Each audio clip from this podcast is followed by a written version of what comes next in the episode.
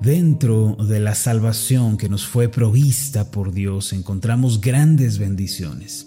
Entre ellas se encuentran la regeneración, que es el nuevo nacimiento, y la justificación, que es la obra por medio de la cual somos declarados justos ante Dios para estar en su presencia. Sin embargo, existe una bendición además de las anteriores. Allí en el corazón de nuestra salvación se encuentra la bendición de la redención. Todos aquellos que han recibido a Cristo eh, como su Salvador y que han experimentado la salvación de Dios han sido redimidos y apartados para Dios. Ahora, si queremos comprender la salvación de Dios, es indispensable que entendamos el significado de la redención. En la Biblia la redención se refiere al rescate efectuado por Dios en favor de los creyentes por medio de la muerte de Jesús en la cruz. Así que en su sentido más fundamental, la redención es el rescate de Dios. Este concepto de ser rescatados de inmediato supone algunas implicaciones. Primero, debe haber un rescatado, es decir, alguien a quien sea necesario salvar. Segundo, debe haber uno que rescata, es decir, alguien que lleva a cabo la obra de salvación. Y finalmente debe haber algo de lo que se es rescatado o de lo que es rescatada la persona. Para nuestro beneficio, la Biblia es muy clara al definir todo lo anterior. Los rescatados, desde luego, somos nosotros.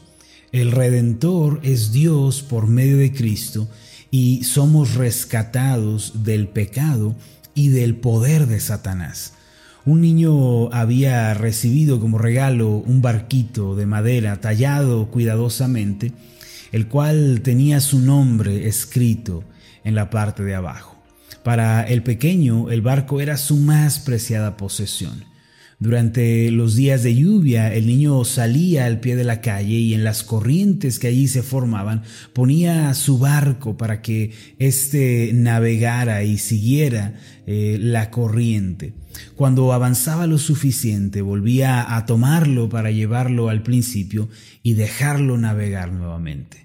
Él podía pasar horas jugando, viendo cómo su barco avanzaba y se movía eh, siguiendo la corriente. Cierto día cuando la lluvia había caído con fuerza inundando algunas calles, el niño salió a jugar sin tener idea de lo que sucedería. Durante eh, la fuerte lluvia se había formado una corriente tan fuerte que al solo poner su barquito la fuerza del agua lo arrastró a gran velocidad. En cuestión de segundos perdió su barco de vista y por más que corrió ya no pudo alcanzarlo. Muy triste y desanimado volvió a casa con las manos vacías. Su más preciada pertenencia se había perdido en el agua por la fuerza de la tormenta. Después de algunos meses, cuando había ya pasado la temporada de lluvias y había venido el otoño, el niño visitó una juguetería. Al entrar pudo ver en un aparador, bajo la luz de un pequeño reflector, su barquito de madera. Se acercó con asombro y lo miró con cuidado. En la parte de abajo todavía podía verse su nombre escrito en la madera. Sin embargo, ahora su barco tenía una etiqueta de precio. Alguien más lo había encontrado y había puesto a la venta ese barquito de madera. Si él quería llevarlo a casa, no bastaría solo con identificarlo como suyo, debía pagar el precio señalado. Se dice que después de juntar dinero por algún tiempo, el niño pudo eh, comprar su barco y llevarlo consigo a casa nuevamente. Ahora, ¿por qué relato esta eh, breve anécdota? Porque la redención es algo similar a lo anterior. Aunque la creación del mundo y el hombre le pertenecen por completo a Dios, por causa del pecado la humanidad fue vendida a esclavitud y quedó bajo la opresión de Satanás. En su explicación sobre la ley y el pecado, el apóstol Pablo declaró lo siguiente en Romanos capítulo 7, versículo 14, dice de la siguiente manera, porque sabemos que la ley es espiritual, mas yo soy carnal, vendido al pecado. El pensamiento bíblico es que el hombre, además de estar muerto espiritualmente, como ya lo abordamos eh, hace un par de semanas, y ser culpable ante la ley de Dios, como lo vimos la semana pasada, el hombre también se encuentra esclavizado y oprimido por el pecado y en consecuencia por el diablo.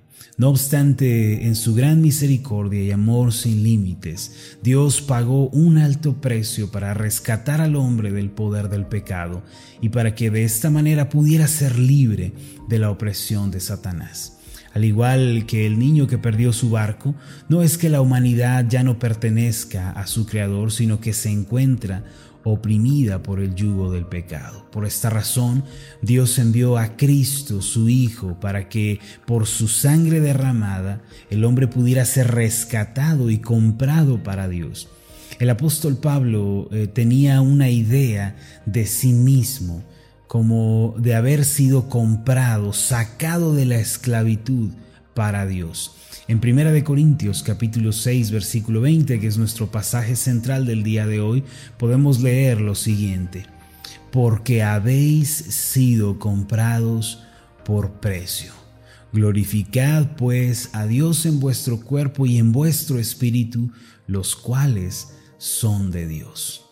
Este precio tan alto mencionado por Pablo, con el cual fuimos comprados y rescatados, no es otro sino la sangre de Jesús. Desde luego la aparición del pecado en el escenario mundial eh, provocó y precipitó que Satanás eh, tomara ocasión e introdujera su imperio de muerte por medio del cual roba, mata y destruye al hombre ya que la humanidad no podía librarse de este terrible imperio de muerte por sus propios esfuerzos ni pagar su propio rescate. Eh, en la cruz del Calvario, eh, Satanás y sus demonios fueron despojados por Cristo. De esta manera aquellos que creen en Cristo pueden vivir en una total y plena libertad concedida por la sangre de Jesús. En Colosenses capítulo 1 versículos 12 y 13 está escrito lo siguiente, el cual nos ha librado de la autoridad de las tinieblas y trasladado al reino de su amado Hijo, en quien tenemos redención por su sangre, el perdón de pecados.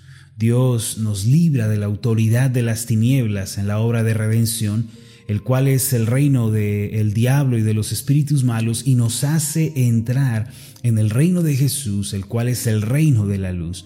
Por ende, al ser librados del poder del pecado, somos rescatados también del poder del diablo.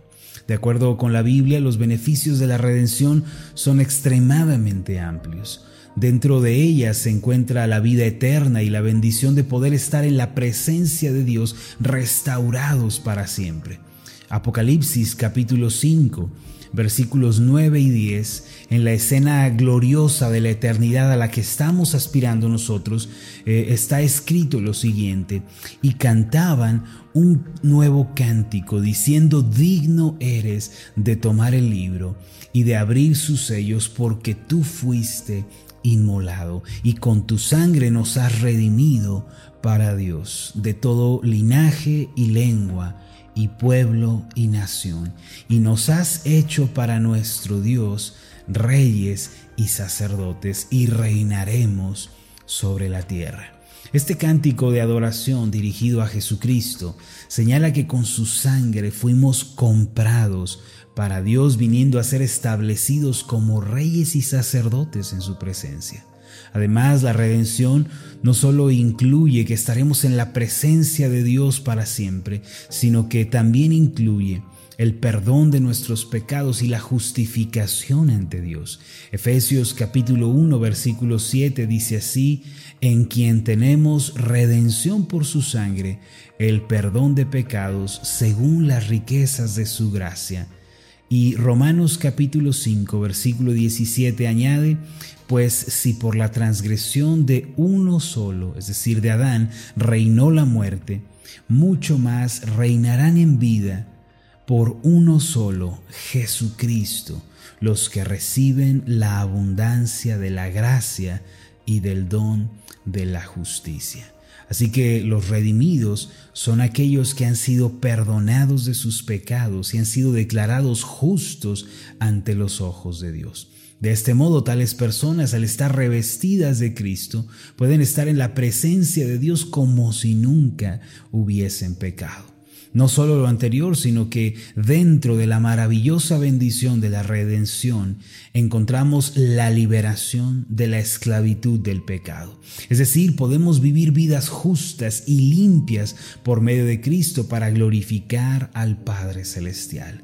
En Tito capítulo 2 versículos 13 y 14 se encuentra escrito lo siguiente, aguardando la esperanza bienaventurada y la manifestación gloriosa de nuestro gran Dios y Salvador Jesucristo, quien se dio a sí mismo por nosotros para redimirnos de toda iniquidad y purificar para sí un propio pueblo celoso de buenas obras.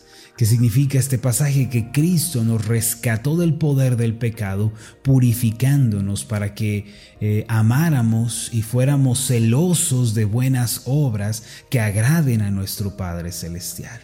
En síntesis, aquellos que hemos creído en Cristo y que le hemos recibido como Señor y Salvador personal, no solo hemos recibido el nuevo nacimiento o la bendición de ser justificados en su sangre, también hemos sido rescatados del poder del pecado y por ende de la autoridad de las tinieblas. Satanás es un terrible opresor, engañador y homicida, pero en Cristo somos trasladados al reino de la luz y podemos vivir en la libertad de los hijos de Dios.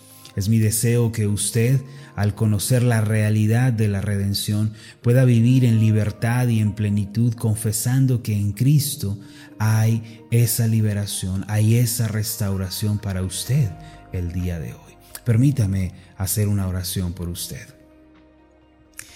Amado Dios y Padre Celestial, Gracias porque aunque nosotros no podemos salvarnos, ni podemos pagar nuestro propio rescate, Cristo vino al mundo. Por medio de su sangre Él pagó el alto precio para que nosotros pudiéramos ser redimidos, rescatados de la autoridad de las tinieblas, rescatados del poder del pecado. Gracias Padre, porque en Cristo hay libertad y vida nueva para nosotros. Y no es que somos libres para vivir nuestra vida a nuestro modo, sino que somos libres para amar y para ser celosos de buenas obras. Hemos sido comprados para ti mismo, Señor. Tú nos compraste para que fuéramos tu pueblo, un pueblo santo, un pueblo apartado, un pueblo que lleva tu nombre. Qué bendición, Señor, tenemos al haber sido trasladados del reino de las tinieblas al reino de la luz. Satanás ya no tiene autoridad más en nosotros, sino que ahora somos propiedad de Cristo, sellados con el Espíritu Santo y somos redimidos para ti, amado Padre. Gracias por esta bendición. Ayúdanos el día de hoy a vivir a la luz de esta verdad sin vacilar, teniendo en claro que nuestras vidas son tuyas porque tú nos creaste y porque tú nos redimiste. En el nombre de Jesús. Amén y amén. Hola, ¿qué tal? Mi nombre es Marlon Corona, soy el pastor de la iglesia Ascender en la ciudad de Zapopan, Jalisco, en México.